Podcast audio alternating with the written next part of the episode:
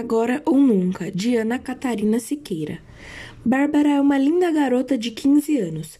Ela quer ser jornalista e repórter de televisão, mas não tem recursos financeiros. O que sua mãe ganha mal dá para o sustento das duas. Entretanto, uma inesperada carreira de modelo surge em sua vida.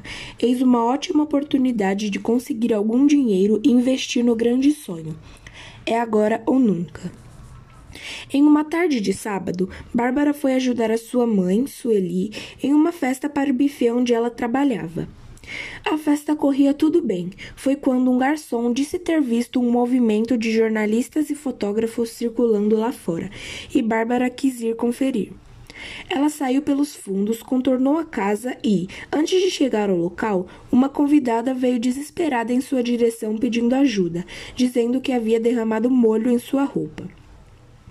Bárbara foi descoberta por Rebeca, assistente de um grande estilista chamado Fernando, e foi aí que, dali em diante, sua vida havia mudado para sempre. Bárbara era chamada para muitos trabalhos, sua agenda era muito cheia e ela estava em Nova York e sequer tinha tempo para falar com a mãe.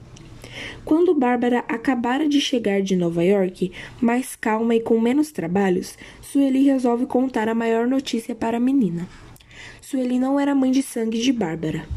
A mãe de sangue de Bárbara era sim sua tia, Sandra, na qual Sueli tinha um atrito antigo e não via fazia muito tempo. Bárbara perdoou Sueli e decidiu seguir sua vida como era antes.